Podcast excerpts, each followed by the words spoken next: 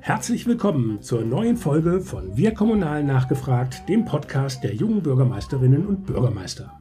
Dieser Podcast ist ein Angebot von den und für junge Bürgermeisterinnen und alle kommunal Interessierten.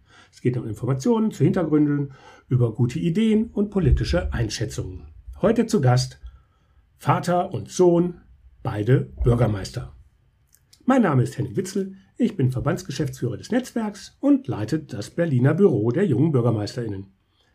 Bevor wir jetzt aber loslegen, möchte ich euch noch den Unterstützer dieser Folge vorstellen. Es ist Veolia Deutschland. Veolia versorgt im Auftrag vieler Kommunen die Menschen mit Strom, Wärme und Trinkwasser, reinigt die Abwässer und entsorgt den Abfall. Mit innovativen Lösungen hilft Veolia Kommunen dabei, auch neue Herausforderungen in der Daseinsvorsorge zu meistern. Ressourcen und die Umwelt zu schützen und das Leben der Menschen zu verbessern. Mehr darunter dazu unter www.veolia.de. Ganz herzlichen Dank für die Unterstützung. Nun zu meinen heutigen Gesprächspartnern. Rainer Stolz ist seit 1993 Bürgermeister in Stockach. Anfang des Jahres hat er angekündigt, anstatt bis zum Ende seiner Wahlperiode 2025 schon Ende 2023 sein Amt abzugeben. Nur drei Monate später wurde sein Sohn Christoph im Alter von 30 Jahren in der Nachbarkommune Bottmann-Ludwigshafen zum Bürgermeister gewählt. Am 1. Juli trat er sein Amt an. Und bis zum Jahresende gibt es nun also zwei Bürgermeister Stolz. Wir haben beide bei uns im Podcast zu Gast. Ganz herzlich willkommen, Rainer, und herzlich willkommen, Christoph. Grüß dich. Hallo, Henning. Zum Auftakt vielleicht erstmal zu euren beiden Städten. Ich habe jetzt noch nicht so viel gesagt. Stockach, Stadt im Landkreis Konstanz, Mittelzentrum, 17.000 Einwohnern. Seit 1946 habe ich gesehen, gab es dort nur drei Bürgermeister. Äh, zumindest sagt Wikipedia das. Seit 30 Jahren im Amt äh, ist Rainer Stolz. Und Bottmann-Ludwigshafen, sozusagen direkt an der äh, angrenzend, äh, hat 4.800 Einwohner, liegt, wenn ich das auf der Karte richtig gesehen habe, anders als Stockach direkt am Bodensee. Was gibt es denn sonst noch über eure Kommunen zu berichten? Du hast jetzt die beiden Summen genannt. Wenn du jetzt äh, addierst, dann kommst du zum Ergebnis, dass wir eigentlich eine große Kreisstadt wären. äh, zusammen, nicht? Äh, dann hätten wir einen Oberbürgermeister, das wäre wär dann auch der Herr Stolz in dem Fall. Das wäre auch nicht schlecht, so als äh, Punkt. Was ich vielleicht noch sagen möchte zum Ort selber, Lage hast du beschrieben nahezu an See, vier Kilometer vom See weg, äh, zehn Ortsteile, was ja auch immer eine Besonderheit ist in den äh, verschiedenen Gemeindegrößen. Wir sind noch äh, Träger eines eigenen kommunalen Krankenhauses mit 55 Betten, das noch immer getragen wird von der Stadt, was ein ganz wichtiger Punkt ist. Und wir haben eine Fläche von etwa 70 Quadratkilometer, also auch eine große Flächengemeinde. Wenn ich da vielleicht ergänzen darf, für Bootmann Ludwigshafen ist sicherlich wichtig zu wissen, dass der Name des Bodensees von dem Ortsteil Bootmann tatsächlich auch herrührt, also nicht etwa von der Stadt Konstanz oder sonst irgendwoher. Wir sind Namensgeber vom Bodensee, da haben wir auch einen gewissen Stolz, haha, den wir daraus ziehen. Und ansonsten kann man es einfach als eine sehr charmante Doppel- oder Zwillingsgemeinde bezeichnen, mit einfach zwei Ortsteilen, die jede zu ihren eigenen Charakter hat, so eine eigene Identität, ähm, die sich das auch unbedingt ähm, erhalten wollen, die aber eben gemeinsam schon einfach stark in die Zukunft gehen wollen. Sehr schön. Was gibt es denn noch so zu erzählen, was vielleicht bei Wikipedia nicht steht? Was sind denn die besonderen, also jetzt mal der Bodensee ist natürlich äh, sozusagen schon das große Besondere, eine der lebenswertesten äh, Ecken in Deutschland.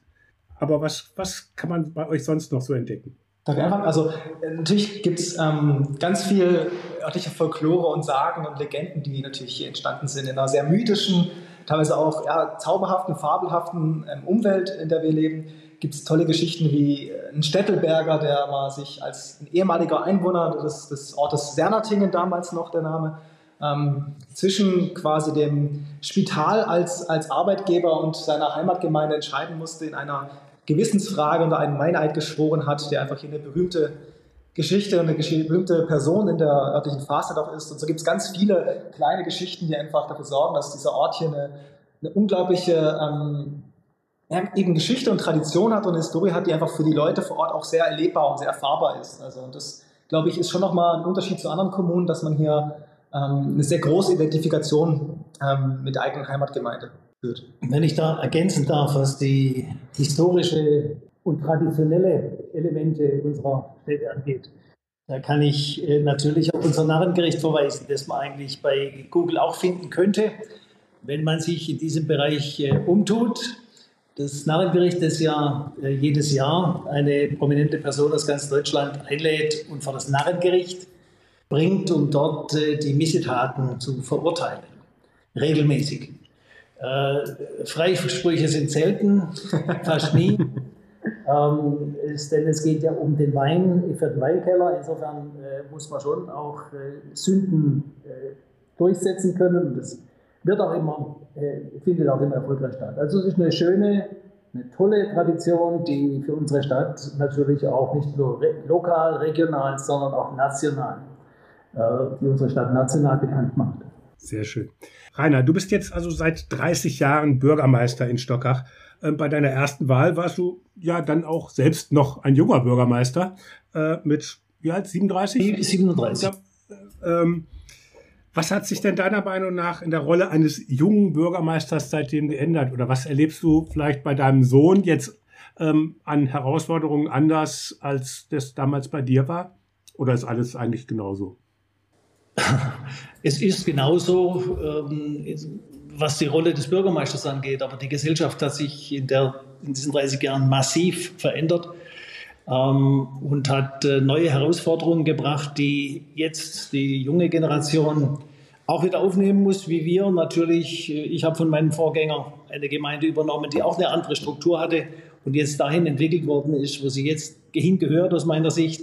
Und es wird auch wieder passieren. Und äh, was sich vielleicht ändert, ist, äh, sind ein paar Dinge. Nicht? Das ist, äh, es gibt eine, eine größere Unduldsamkeit, was äh, öffentliche Entscheidungen angeht. Es äh, geht dann auch manchmal, das hast du ja auch schon angesprochen, äh, dann auch bis, zur, bis zu Angriffen, meistens verbal, in manchen Fällen auch ähm, persönlich es ist nicht immer ganz so einfach nachzuvollziehen, was Entscheidungen der Kommune, äh, was für Hintergründe sie haben. Und ich habe auch den Eindruck, dass die Öffentlichkeit als wie gespalten ist. Auf der einen Seite will sie das gar nicht wissen, weil es sehr komplex ist.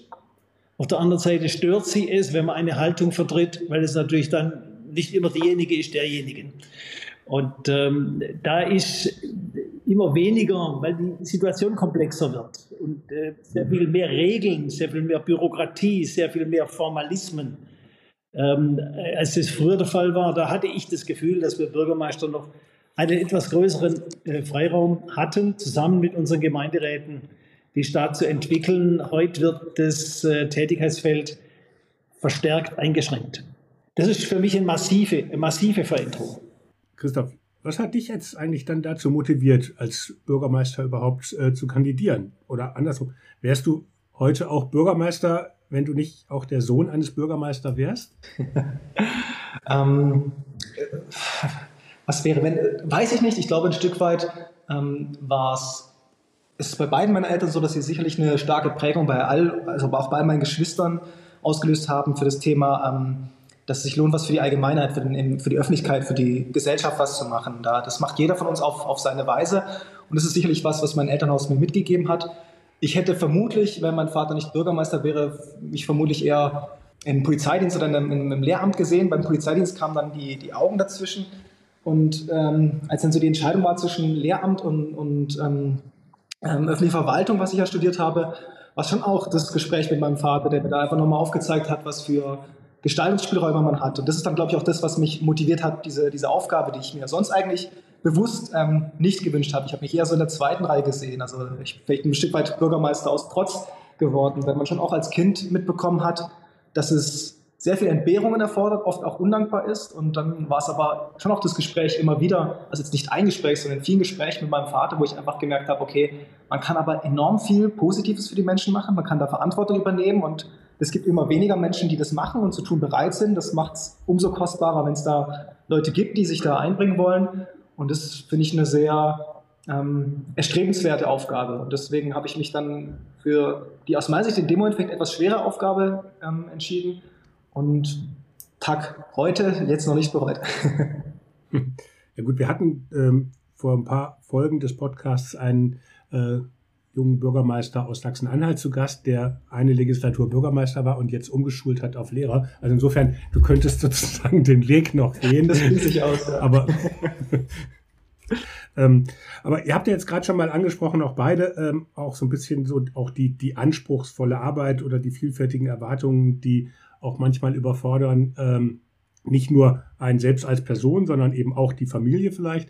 Rainer, wie hast du das geschafft, ähm, diese hohe Präsenz und diese hohen Anforderungen äh, im Amt mit Familie und Privatleben zu vereinen, so dass du jetzt auch offensichtlich ja noch das als Vorbild getaugt hast für den Berufswunsch deines Sohnes? Ja, das wundert mich manchmal selber, aber äh, es ist schon so, dass äh, ganz überwiegend äh, meine Frau die äh, Aufgabe übernommen hat und auch mit viel Verständnis für meine äh, Abwesenheiten äh, gearbeitet hat und die vier Sprösslinge äh, zu wunderbaren Menschen erzogen hat. Also das ist schon ihr Verdienst. Ähm, ich will jetzt sagen, dass ich da immer nach Hause gekommen bin und dann, gesagt, und dann Tabula Rasa gemacht habe, so jetzt kommt der Vater, jetzt geht's, jetzt wird's ernst.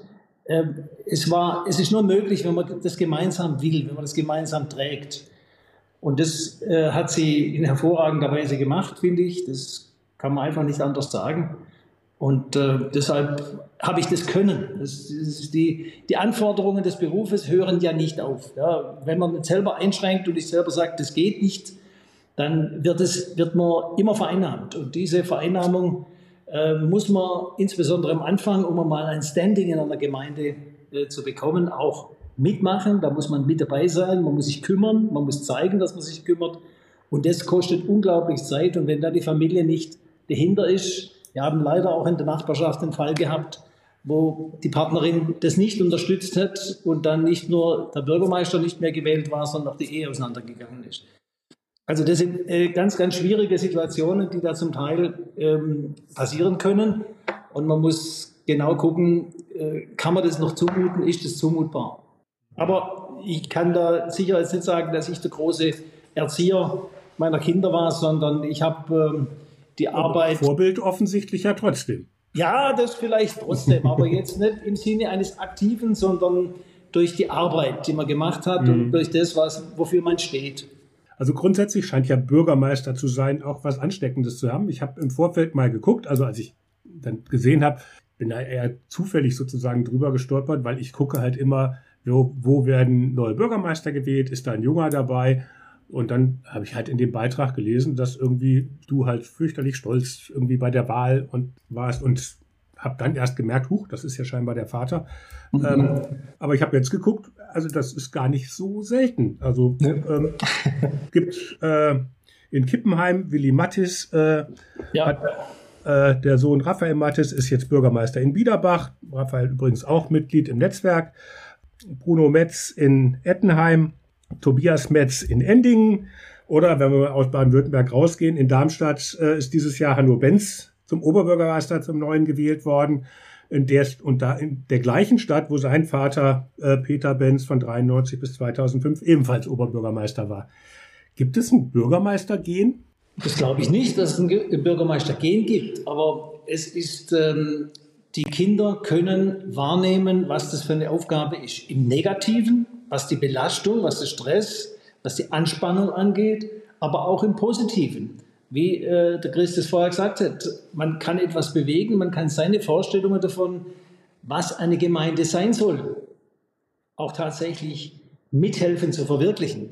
Und das ist schon ein, ein unglaublich tolles Gefühl und deshalb ist Bürgermeister auch der schönste Beruf, den es geben kann, weil du wirklich aus deinen Fähigkeiten, aus der Wahrnehmung deiner Umgebung das ähm, in, ein gutes, in eine gute Zukunft bringen kannst. Und das, ich glaube, das ist die Tatsache, diese Perspektive zu haben und das aus eigener Kraft mitzuhelfen, das ist unglaublich schön, unglaublich beglückend. Es ist auch umgekehrt, wenn es nicht gelingt, ist auch unglaublich äh, enttäuschend. Also man zweifelt an sehr vielem, an sich selber vor allen Dingen. Aber wenn es halt andersrum geht, dann ist es unglaublich toll. Und damit ist natürlich auch reizvoll, so etwas zu machen, mhm. wenn man Freude daran hat, zu entscheiden. Ich glaube, was, was auch mit anspielt, ist sicherlich das, was, was du am Anfang gesagt hast, Ed. Ähm, das, also ich glaube, bei vielen Menschen ist einfach auch nicht klar die Bandbreite oder die Aufgabenfülle, die hinter diesem Amt steckt. Und das als in der Familie bekommt man es ja dann doch ein Stück weit mit. Und ich glaube, das ist dann vielleicht bei vielen, also ob es jetzt ein Johannes Henne in Innenstadt ist, der ja auch verwandt ist in, in, in Balbansweiler, der Simon Schmid. Ähm, ich glaube, wenn man es in der Familie erlebt, ist, kann man einfach sich noch mehr unter diesem Hof vorstellen, dann vielleicht auch ein Stück weit sich noch mal mehr vorstellen, in diese Richtung zu gehen. Und generell wissen wir es ja auch, dass im öffentlichen, öffentliche Verwaltung ja auch, auch ein Stück weit so eine Familiensache oft ist. Und das finde ich auch schön, dass es, dass es ja eben zeigt, dass wir quasi mit jedem, jedem Schritt, den wir tun, mit, mit jeder Mail, mit jedem Anruf irgendwo was für die Allgemeinheit bringen wollen und dass sich das dann äh, auch in der Familie niederschlägt, hat er erstmal was Positives für sich.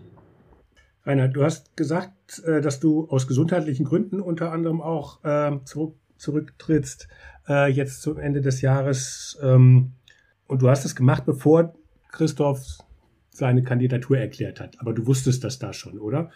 War dir dann zwei auf Dauer doch zu viel, zwei Bürgermeister in der Nein, Familie? Nein, ich äh, will. Also erstens ist schon so, dass ich äh, merke, dass die gesundheitliche Situation eine andere ist mit 67, als es mit 37, 47 und 57 ist. Das ist so. Äh, das muss ich zur Kenntnis nehmen. Und wenn ich, äh, wenn ich auf die 70 zugehe und ich will noch ein bisschen was von meinem Leben haben, dann muss ich äh, einen richtigen Zeitpunkt finden, wo ich vielleicht noch etwas tun kann, um die bestehenden Mängel zu reduzieren, sagen wir es mal so. Und natürlich kam hinzu, dass, als ich gehört habe, dass Chris sich mit der Frage auseinandersetzt, habe ich gesagt, ich möchte jedenfalls nicht äh, in, in seiner Gemeinde den Eindruck erwecken, als würden wir jetzt eine Stolzdynastie sozusagen aufbauen wollen, hier im Verwaltungsraum. Ähm, das muss gar nicht der Fall sein. Ich wollte verhindern, dass es für ihn ein, ein Malus ist in der, in der Bewertung. Und deshalb ist die Entscheidung, die ohnehin anstand aus gesundheitlichen Gründen, damit natürlich noch etwas ähm, vertieft und auch konkretisiert. Mhm. Wobei das Oberbürgermeisteramt hast du ja jetzt schon reklamiert für euch ähm, am Anfang. Ja, das entscheidet also falls es denn kommt. Da, nein, da muss dann noch, da muss dann noch äh, die Bereitschaft äh, bestehen, dass Botmann Ludwigshafen und Stockach zusammengehen. das ist noch ein ja. längerer Weg. Okay, das dauert noch ein bisschen. Christoph, da hast du schon direkt ein Großprojekt.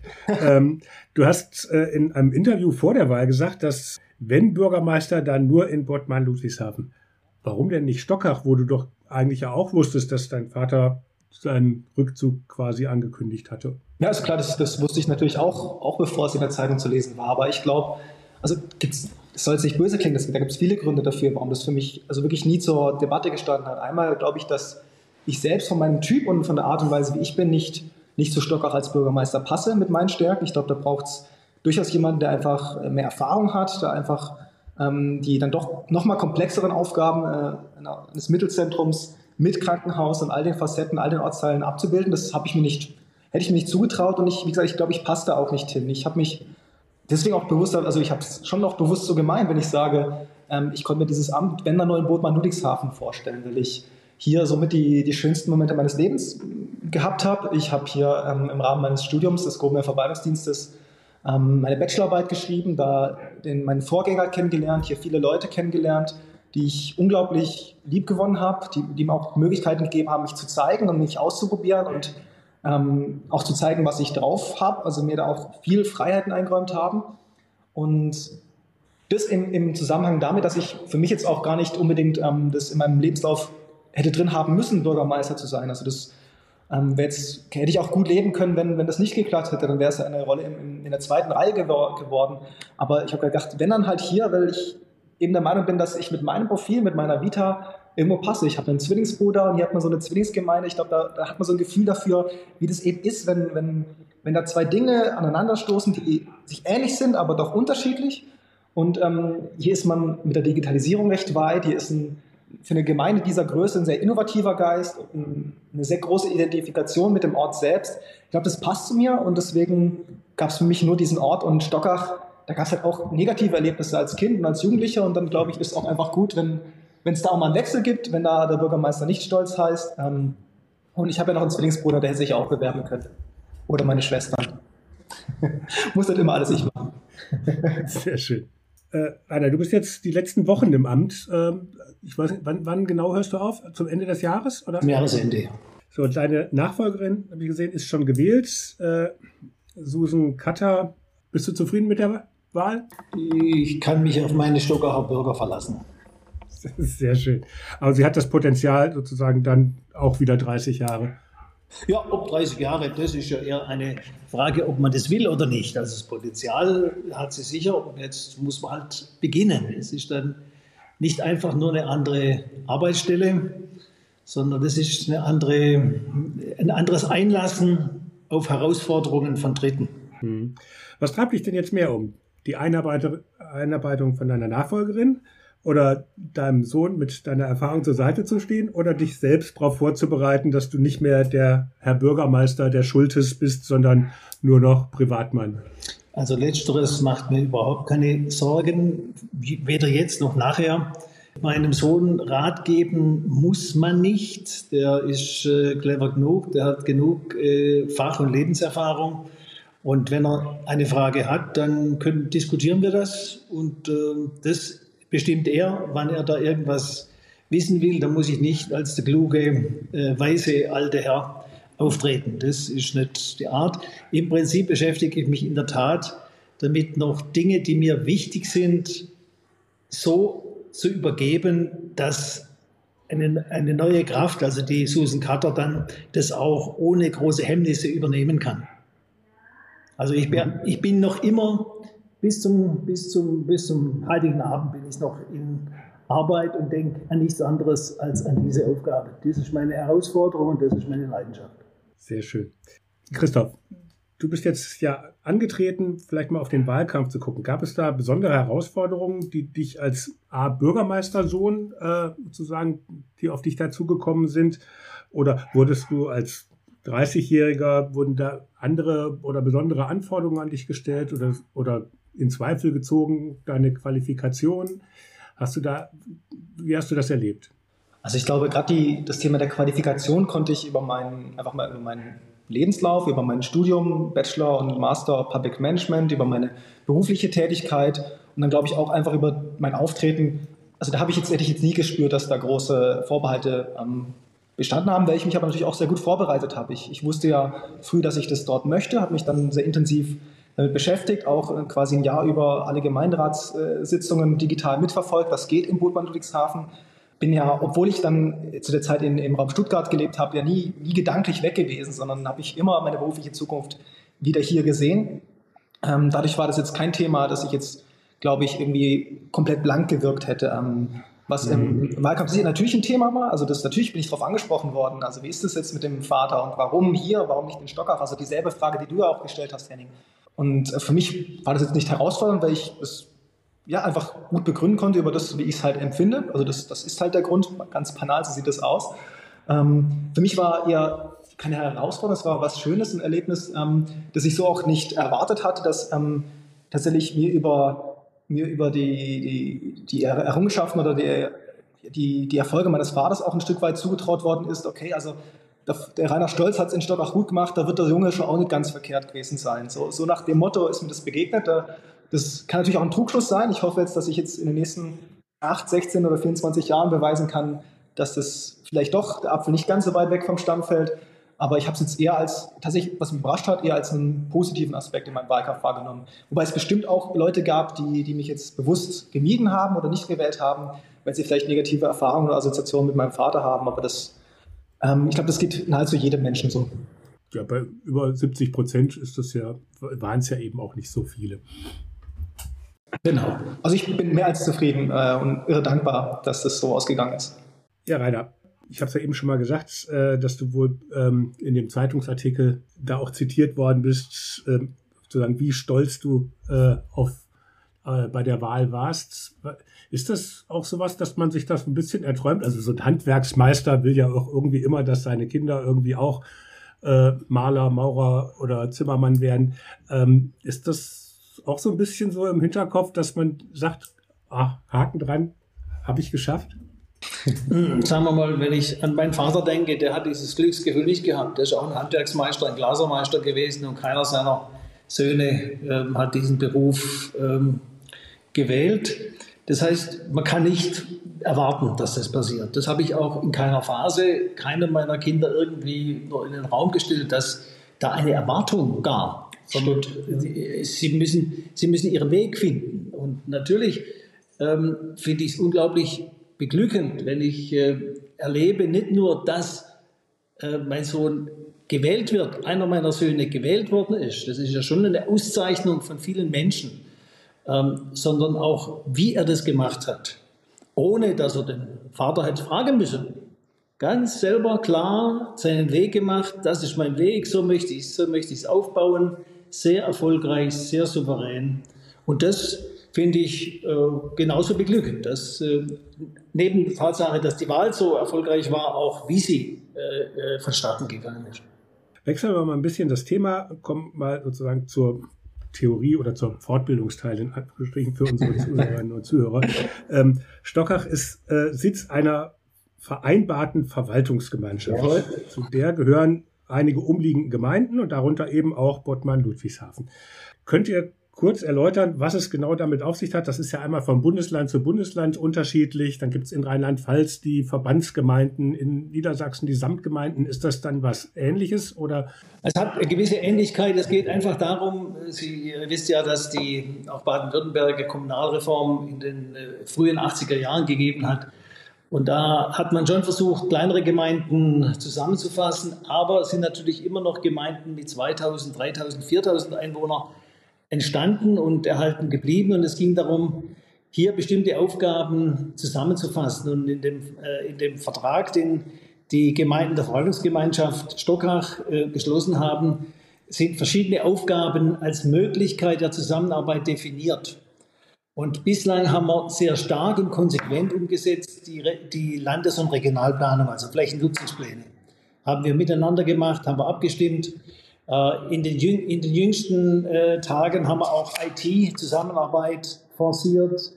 Wir gehen im Bereich Bauhofwege äh, miteinander, wir gehen im Bereich der Wärmeplanung, arbeiten wir miteinander. Wobei, das muss man sagen, das ist auch erst ein Prozess, der im Laufe der Zeit geht. Diese Planungsseite, diese Flächennutzungsplanungen, die sind seit Beginn an, seit die vereinbarte Verwaltungsgemeinschaft wie gesagt, Anfang der äh, 80er Jahre entstanden ist, haben wir diese, diese Aufgabe in der Verwaltungsgemeinschaft erfüllt. Und die anderen Dinge sind in den letzten Jahren peu à peu dazugekommen, dass man auch auf anderen Bereichen besser zusammenarbeiten muss, um effizienter zu sein und, und äh, größere Wirkungsmacht zu bekommen.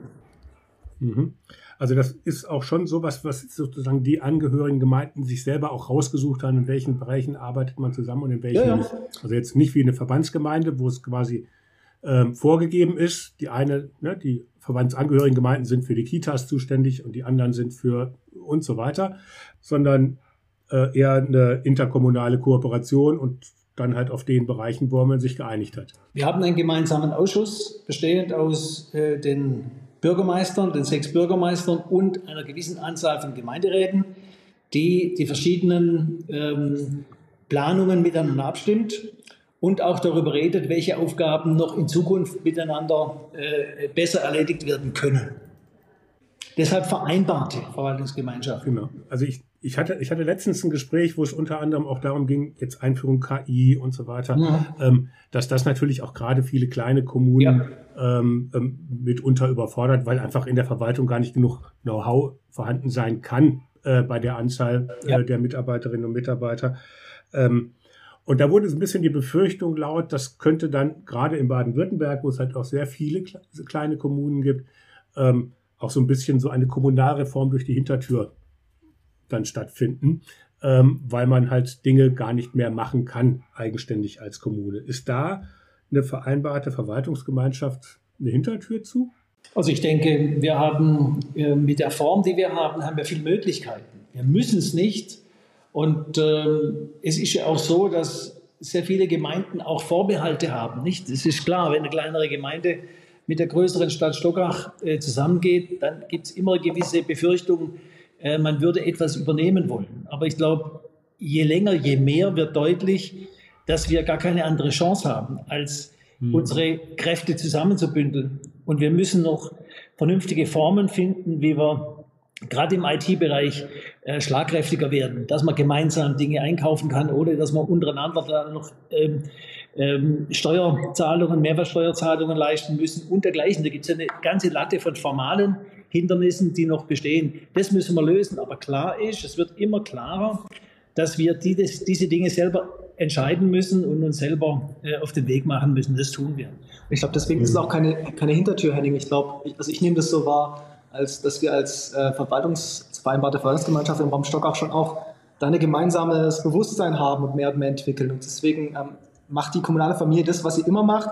Sie entscheidet einfach das, was macht am meisten Sinn, wo, was passt zu uns und äh, wo, wo haben wir die beste Perspektive. Und da, glaube ich, gibt eben die vereinbarte Verwaltungsgemeinschaft Möglichkeiten und Perspektiven, die man sonst nicht hätte. Und also machen die Kommunen das, was sie immer tun. Sie machen das Beste draus. Pragmatisch, wie Kommunen nun mal sind. Christoph, ähm, also das heißt, in diesem Ausschuss, wo die Bürgermeister sitzen, sitzt jetzt du seit 1.7., also direkt mit deinem Vater in diesem Gremium äh, zusammen. Ähm, klappt das? Es klappt, super, auch weil mein Vater und ich einfach auch einen, einen ähnlichen Humor haben und uns ähm, dann mit Freude als Herr Stolz an, anreden und beide, glaube ich, ein bisschen das, die verwirrten Ausdrücke auf den Gesichtern der anderen ein Stück weit genießen. Ähm, es gibt darüber hinaus einfach noch einen informalen Austausch innerhalb der, der Bürgermeister. Da ist man, wie es unter Bürgermeistern üblich ist, per Du und ähm, da spreche ich meinen Vater an, wie, wie bisher auch.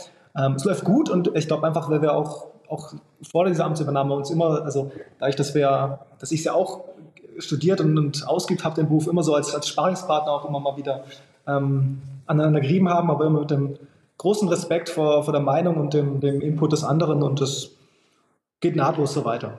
Und man darf ja eins auch nicht verkennen. Ähm, wir sind ja nicht als Rainer Stolz oder Christoph Stolz in den Gremien, sondern wir sind als gewählte äh, Vertreter unserer Gemeinden. Richtig. Und äh, da gibt es überhaupt kein Problem. Also da kann ich nicht sagen, bloß weil ich jetzt der Ältere bin und der Erfahrenere, muss jetzt der Bürgermeister Stolz aus Boden-Ludwigshafen sich in der einen oder anderen Weise in bestimmter Weise verhalten.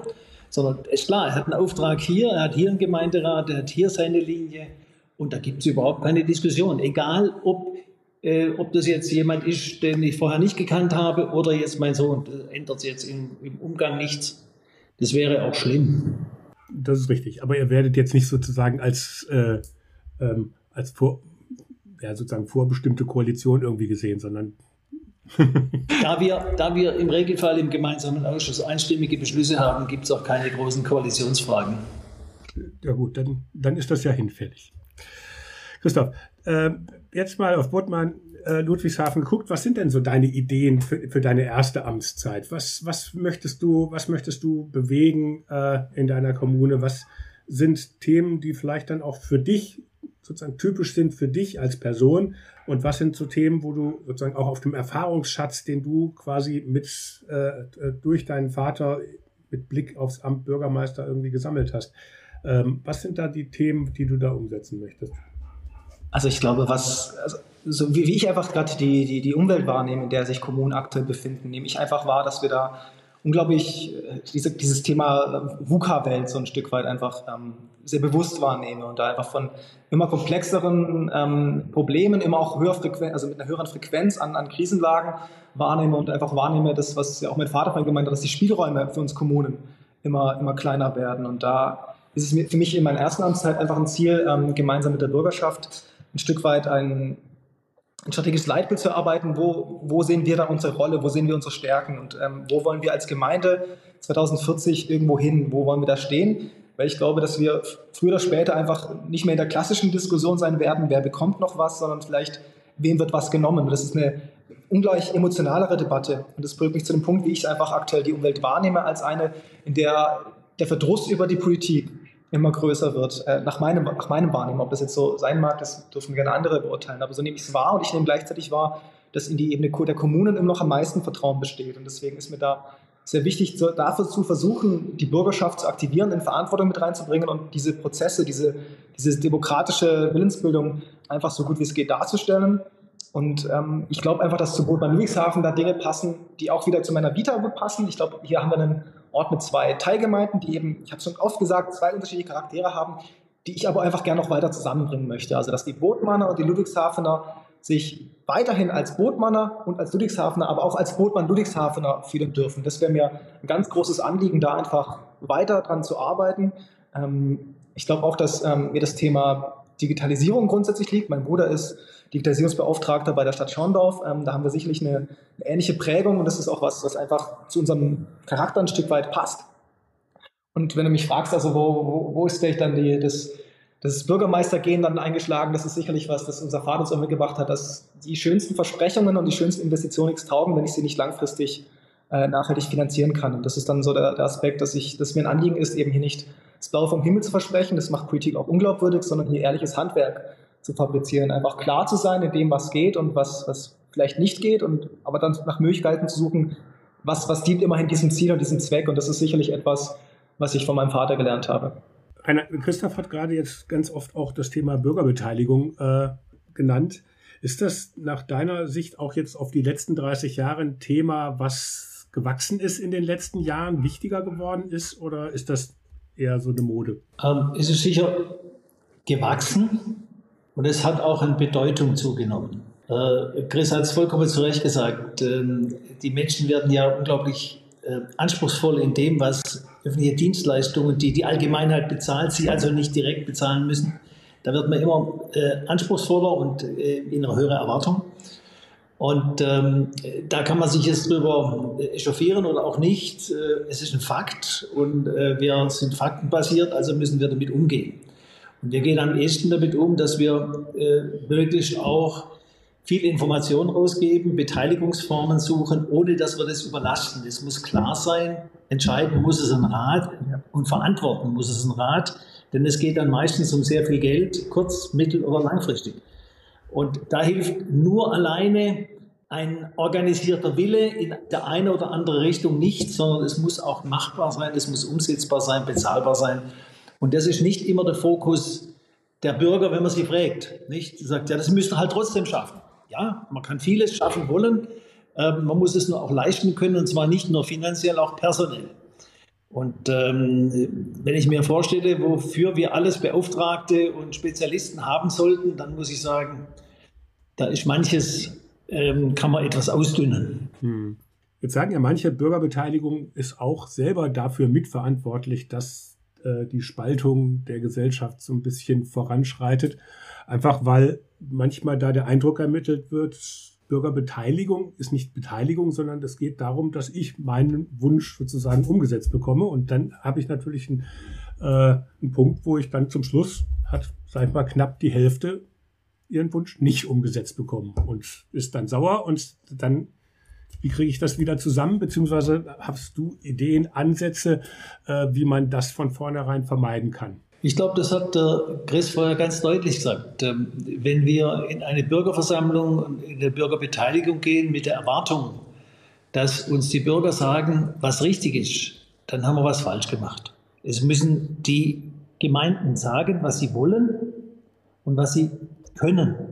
Und dafür und das legt man dem Bürger vor und der hat eine Chance zu sagen, aus dem Grund muss man hier noch was justieren und hier was justieren oder es passt überhaupt nicht, ihr müsst was ganz anderes machen. Aber dann möchte ich nicht nur hören, ich möchte es so nicht haben, sondern ich möchte mal wissen, wie soll man es haben und wie soll man es zahlen. Und das muss man gleich sagen. Es muss immer sofort klar sein, dass die Alternative zu dem, wir sind ja keine Heiligen, wir können Fehler machen, wir machen auch Fehler. Da muss dann klar sein, wenn das, wenn das dann als falsch anerkannt wird, dann muss auch klar sein, dass wir eine Alternative haben, die muss dann aber besser sein. Nicht nur anders, sondern besser. Und das muss man dann halt auch diskutieren. Ist es besser oder ist es nicht besser? Geht es denn immer um, um, um besser oder geht es einfach um Schwerpunktsetzung? Es ist ja manchmal, es geht ja gar nicht, ob das jetzt richtig oder falsch ist, sondern ne, wer hätte denn was gegen die Abschaffung der Kita-Beiträge? Da kann ja keiner ernsthaft was dagegen haben. Das Nein. Ist, aber ne, es ist halt vielleicht in dem Fall nicht, nicht sinnvoll, weil man noch was anderes machen möchte. Mhm. Äh, und dafür braucht man natürlich auch Geld. Und insofern geht es ja nicht immer um, um besser, sondern halt auch um ich möchte die Schwerpunkte setzen. Äh, besser ist für mich immer umfassend. Äh, etwas ist besser, wenn es das gleiche Ergebnis erzielt, zu, zu weniger Input.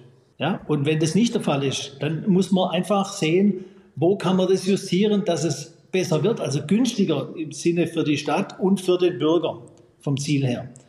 Und das ist schwieriger. Deshalb haben wir gesagt, es wird immer komplexer, weil immer mehr Regulatorik dazukommt und immer mehr Anforderungen an die Aufgabenerfüllung die denjenigen, der ein eigenes Interesse hat, eigentlich nicht interessiert. Ja, der setzt es voraus und sagt, das müsst ihr halt machen.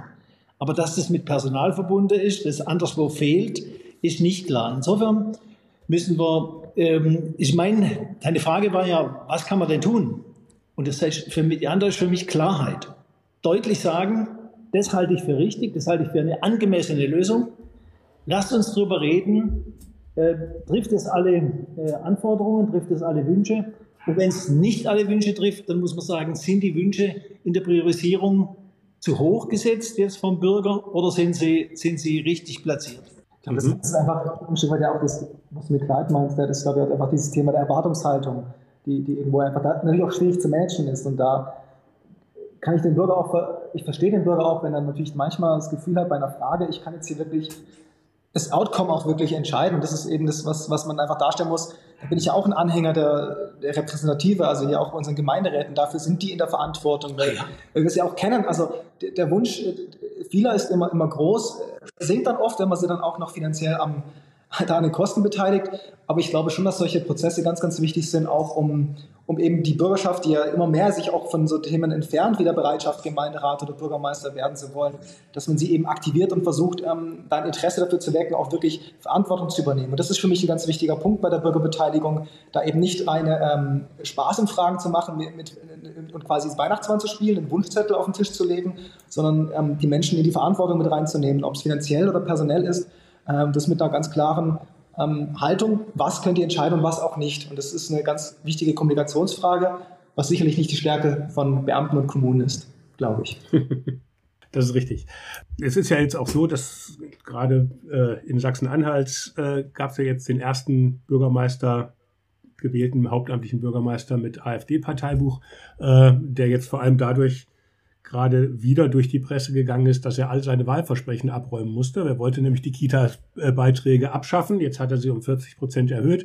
Er wollte die Vereine mehr unterstützen. Diese Unterstützung bezieht sich jetzt darauf, dass er äh, eher so ideeller Natur sagt, dass er die Arbeit gut findet von den Vereinen, aber Geld gibt's halt trotzdem keins. Die Hundesteuer ist auch erhöht, anstatt abgeschafft worden.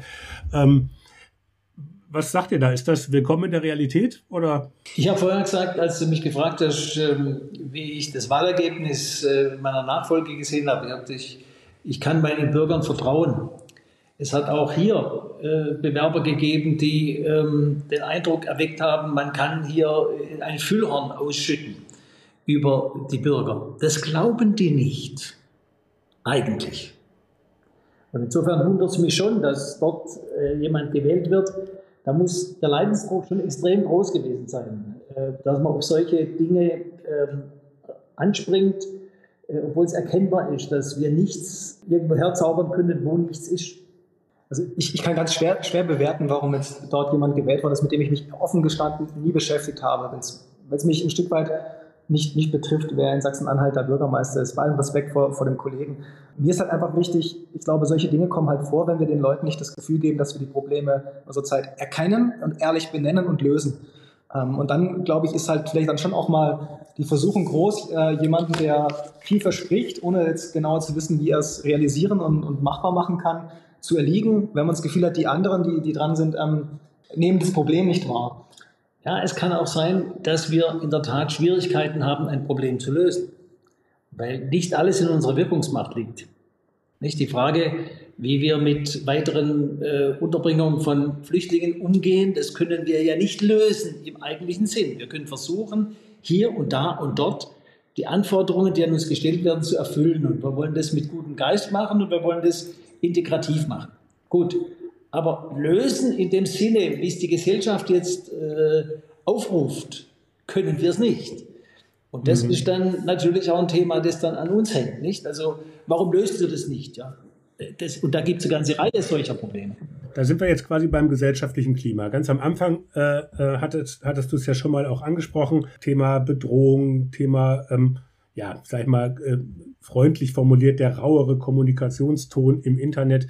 Erlebt ihr das bei euch vor Ort auch im Idyll am Bodensee? ja, schön, schön gesagt. Idyll am Bodensee, das war mal. Ist noch, ist, ist, ist, ist, ist es landschaftlich noch, aber gesellschaftlich merken wir natürlich auch äh, bei uns da unten die Veränderungen. Die sind, mögen nicht so krass sein wie andernorts, das will ich nicht von der Hand weisen. Aber es gibt natürlich das auch, wobei meine Reaktion auf das ist, das ist jetzt halt eine Reaktion des 30 Jahre, 30 Jahre im Amt seienden Ich lese Facebook nicht. Das ist für mich einfach kein, kein Medium, das mich interessiert. Ich möchte mich ernsthaft auseinandersetzen. Aber natürlich weiß ich, dass es äh, einen Teil der Gesellschaft bewegt. Und deshalb betrifft es mich dann doch irgendwann einmal. Nur dann muss ich eben auch klare Stellung beziehen. Und das ist ja auch das, was äh, letztendlich ihr macht. Ähm, wir können ja nicht auf alles reagieren, was da an uns herangeworfen wird, aber wir können alles ähm, souverän lösen, was wir lösen können.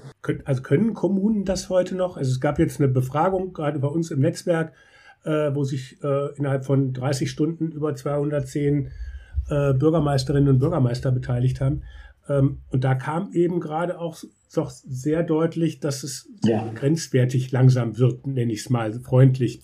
Also weil die Herausforderungen immer größer werden und einfach gar keine Priorisierung mehr stattfinden kann, weil man eigentlich nur noch die Dinge abarbeitet, die einem vom Land oder Bund vorgegeben werden, äh, um es jetzt mal ein bisschen zugespitzt zu formulieren. Auf der einen Seite dann keine Kapazitäten mehr hat, um eigene Schwerpunkte zu setzen, weil mit Ganztagsbetreuung und so weiter, ähm, Wohngeldauszahlung äh, bis zur Flüchtlingsunterbringung man halt einfach voll ist. Dann kommt noch OZG und äh, Glasfaser und was auch immer alles. Jetzt hat natürlich ein Bürgermeister eine große Arbeitsbelastung, aber auch der Tag eines Bürgermeisters hat nur 24 Stunden. Ähm, und der der Verwaltung eben entsprechend auch. Wie, wie erlebt ihr das? Also ich glaube, dass es äh, notwendig wird, und insofern kann ich dem, was du jetzt gesagt hast, zustimmen, dass wir von Bundes- und Landesseite wieder einen größeren Handlungsraum bekommen. Wenn wir äh, immer mehr in einen Erfüllungsmodus geraten, dann braucht es uns eigentlich fast nicht mehr, dann kann ich alles über das Landratsamt äh, lösen, hat sowieso keine Handlungsmöglichkeit. Also wenn wir Bürgermeister eine Rolle haben, muss man uns auch eine Rolle geben und einen Handlungsrahmen.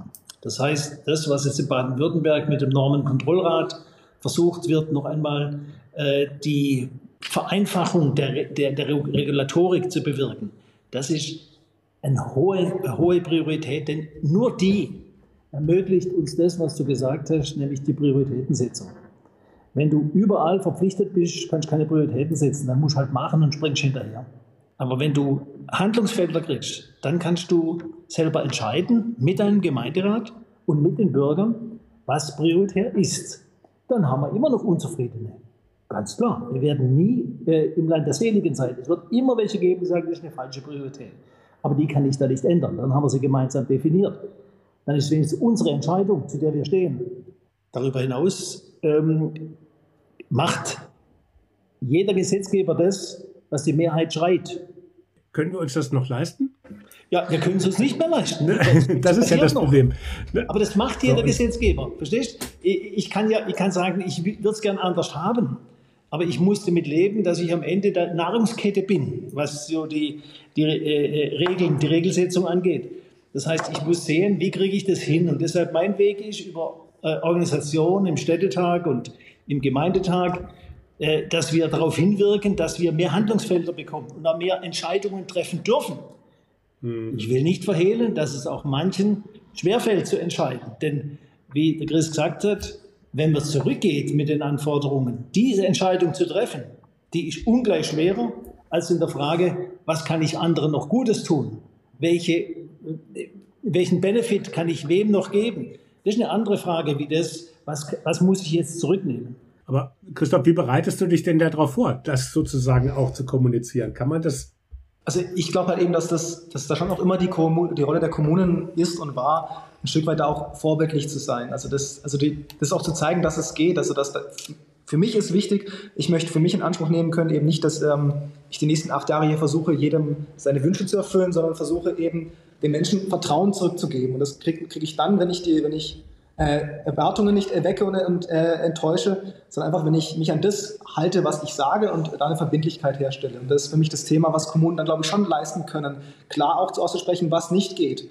Weil ich es am Ort nochmal ein Stück weit weniger komplex erklären kann als auf der Bundes- und Landesebene. Ja, das ist schon richtig. Jetzt will ich da jetzt kein Wasser in den Wein schütten, aber ähm, wenn ich den, den wenn ich keine Erzieherin habe für die Kita, kann ich den gesetzlichen Ganztagsanspruch nicht, den ich mir als Kommune nicht ausgedacht habe, auch wenn das toll ist, Ne? Kein Mensch hat ernsthaft da was gegen. Aber ich muss es mir dann halt auch leisten können und, und ich muss es umsetzen können. Und wenn das aber nicht funktioniert, dann hat die Kommune die Klage sozusagen an der Backe äh, und nicht der und nicht der Bund. Und alle zusammen haben dann das Problem unzufriedene Leute, die dann feststellen, guck mal, funktioniert ja nichts mehr. So, das das ist ja dann das Problem, dass dann auf anderen Ebenen Dinge versprochen werden oder Erwartungen geweckt werden, die die Kommune erfüllen soll, die das aber dann eben nicht umsetzen kann wegen kein Personal, kein Geld oder kein beides. Und wie damit umgehen, ähm, das ist die große Herausforderung. Das kannst du nicht lösen, wenn man nicht, ähm, wir alle müssen die Dinge so, äh, so ausüben, wie sie jetzt im Moment gesetzlich vorgeschrieben sind. Und wir werden dann irgendwann an den Punkt kommen, dass wir an, an der Wand stehen und nicht mehr weiterkommen. Und dann wird ein großes öffentliches Geschrei passieren, es werden Schuldzuweisungen geben, wir werden aber erkennen, dass es nicht geht. Das ist ja wie bei der Frage, wann wollen wir klimaneutral sein? Da gibt es einen Überbietungswettbewerb von 2040, 2035, 2030. Das ist alles schön. Nur ist überhaupt nicht erkennbar, wie es gehen soll. Und, und wenn wir uns jetzt in einen Wettbewerb hineindrängen, dann machen wir nur Fehler. Und wir erreichen es am Ende nicht und müssen dann sagen, ja, wir haben alles probiert, aber es ist halt nicht gegangen. Wir müssen klar sagen, der Gesetzgeber muss von, von seinen Anforderungen an die Kommunen runter.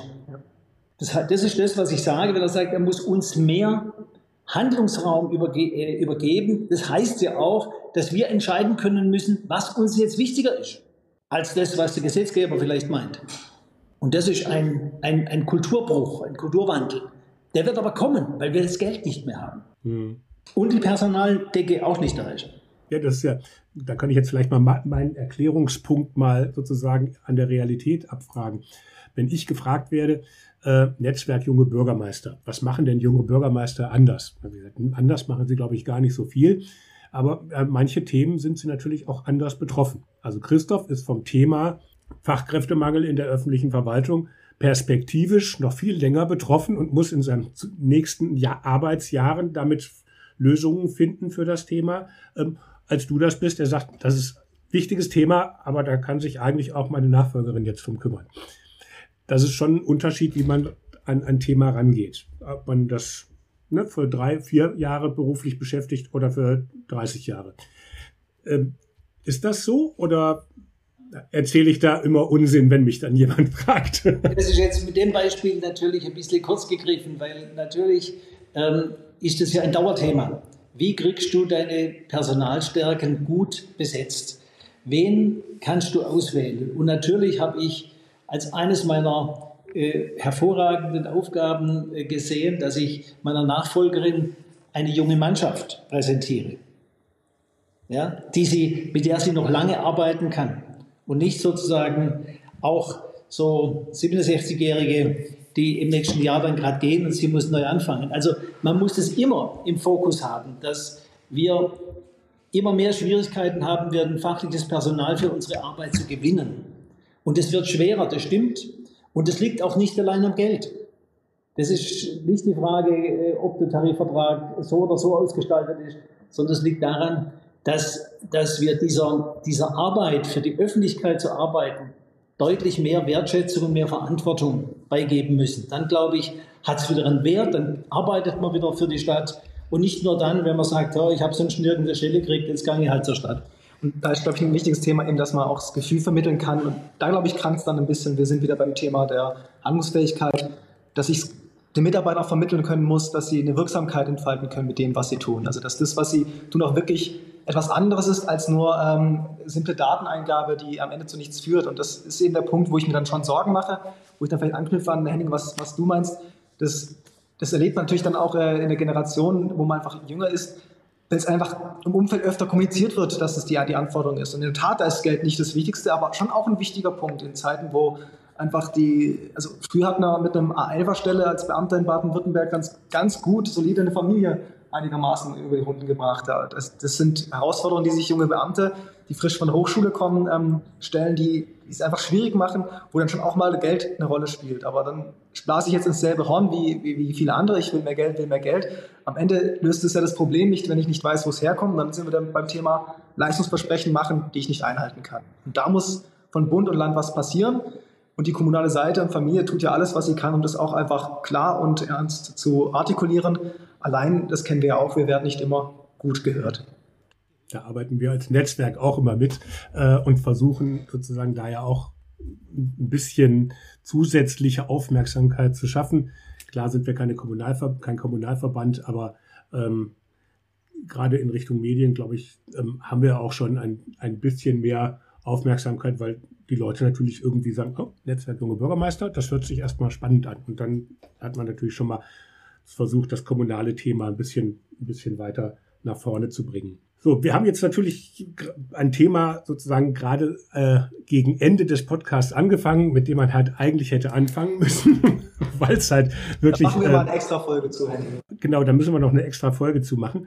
Ähm, ich würde einfach gucken, äh, wir sind jetzt schon fast eine Stunde mit dabei, ähm, mal in den Abschluss sozusagen äh, überzuleiten. Ihr habt jetzt ja auch beide einen ganz besonderen Einblick in die Arbeit als Bürgermeister. Ne? Christoph, du hast quasi dein ganzes Leben, deine 30 Lebensjahre, ähm, die Arbeit als Bürgermeister vor allem erstmal aus der Perspektive eines Familienmitglieds erlebt und bist es jetzt selbst. Rainer, du hast, ich habe geguckt, du hast also vorher ja auch schon im öffentlichen Dienst, blickst auf 50 Jahre im öffentlichen Dienst zurück. Ähm, was sind denn nach euren Erfahrungen Anforderungen und Qualitäten und was haltet ihr für besonders wichtig, wenn, wenn junge Menschen sich überlegen, werde ich Bürgermeister und haben vielleicht nicht einen Vater als Bürgermeister, den sie als Vorbild hernehmen können. Was müssen die sich für Fragen stellen? Was müssen die sich, äh, wenn sie auf ihre Fähigkeiten und Fertigkeiten gucken, wann sollten sie sich mal überlegen, ob sie vielleicht doch Bürgermeister werden wollen? Ich glaube, also ich glaube, die das, das, grundsätzliche Potenzial, dass es ein unglaublich toller Beruf ist, glaube, das, das, darum geht es mir jetzt gar nicht, was ich darstellen möchte. Mir ist wichtig, ich glaube, Bürgermeister muss aus meiner Sicht einfach ein pragmatischer, realitätsorientierter Sach, Sachmensch sein. Einfach der, das muss kein Kopfmensch sein, aber einer, einer einfach dem es um die Sache geht, wenn es ganz pragmatisch und ehrliches Handwerk darum geht, ein Problem zu lösen. Und zwar zu lösen und nicht irgendwie es zu verkomplizieren oder irgendwie groß jetzt Politik machen zu wollen, sondern ganz, ganz banal und einfach vor der eigenen Haustüre kehren. Dieses gute alte Spruch, das, das ist das, was der Bürgermeister macht, Tag ein, Tag aus. Und da, glaube ich, braucht es neben einer gewissen Resilienz sicherlich, die man auch braucht, ein Stück weit einfach, ähm, dass man sich ernsthaft mit diesen Dingen, mit den Sachen beschäftigt und da dann auch mal lang Atem hat. Was man sicher auch braucht, neben der notwendigen, das möchte ich einfach unterstreichen, der notwendigen Fachlichkeit.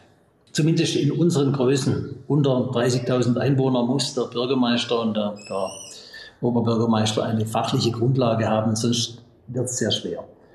Aber er muss nicht nur diese Fachlichkeit mitbringen, er muss auch eine Perspektive für seine Stadt suchen können. Also er muss sich auch damit auseinandersetzen können, wo kann denn die Stadt hin? Also das ist eine kreative Tätigkeit, das ist keine fach- und sachliche Tätigkeit, da geht es nicht nur um, um, um Rechtsanwendung, sondern geht es darum, wie erlebe ich meine Kommune, wohin kann sie sich entwickeln und was ist der Weg, den ich gehen kann in der Gemeinde, denn das ist nachher der Punkt.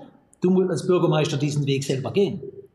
Du hast möglicherweise nicht mal in deinem, in deinem Rathaus Leute, die das mittragen wollen zunächst. Also musst du erstmal Binnen überzeugen und dann musst du der Gemeinderat überzeugen und dann musst du die Öffentlichkeit überzeugen. Also du musst schon ziemlich genau wissen, was der Weg für die nächsten zehn Jahre ist und das ist ein kreativer Akt dann hat man nicht automatisch, wenn man eine gute Fachlichkeit hat. Was ich doch äh, unbedingt sagen wollte, ist, man muss auch ähm, also Entscheidungen treffen wollen und können. Nicht jeder, der einen Verwaltungsakt äh, schreiben kann, will auch Entscheidungen treffen, die ihn persönlich auch auf ihn zurückfallen. Denn das mhm. ist der Punkt, wenn du öffentlich, ange äh, wenn du öffentlich im, im Diskurs bist, dann werden Entscheidungen, die du getroffen hast, natürlich mit dir persönlich verbunden. Kannst jetzt sagen, der Gemeinderat hat die Entscheidung getroffen, wie konnte nichts dafür. Nein, Bürgermeister trifft sie. Und dann muss auch Einsamkeit ertragen.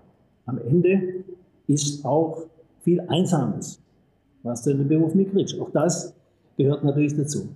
Weil man ist immer der einzige Bürgermeister in seiner Kommune. Auch ja. wenn man in der Nachbarkommune noch einen, ja, Bürgermeister, Bürgermeister mit gleichen Nachnamen hat. ja.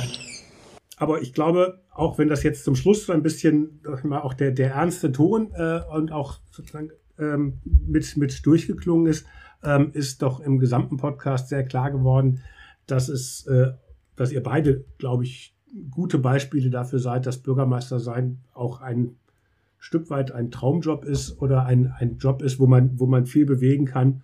Und ähm, auch das ist ein bisschen auch Ansatz dessen, was wir als Netzwerk machen wollen, einfach auch ein bisschen Werbung dafür machen, dass Bürgermeister sein oder auch junger Bürgermeister werden eigentlich eine ganz coole Sache ist. Und ich glaube, da seid ihr schöne Beispiele für. Ich habe mich da auch gefreut, Henning, jetzt gerade nach, nach meiner Kandidatur haben, sie, haben mich immer unglaublich viele Freundinnen und Freunde aus dem Studium ähm, erreicht, die da auch mit, mit dem Gedanken spielen. Und dann ist schon auch schön, denen ehrlich jetzt auch nach ein paar Wochen und Monaten sagen zu können, es ist und bleibt ein geiler Job. Ich habe mich, also auch wenn der Schreibtisch enorm voll ist, viele Termine, äh, man, auch wenn man 30 Jahre Bürgermeister Sohn war, noch nicht genau weiß, wie es wirklich ist, Bürgermeister zu sein. Nicht einen Tag in den letzten Monaten habe ich mich gestresst gefühlt, weil es einfach unglaublich viel Freude macht und unglaublich, unglaublich viele Möglichkeiten gibt, was zu entwickeln. Und das ist das, was ich allen Freundinnen und Freunden auch sage.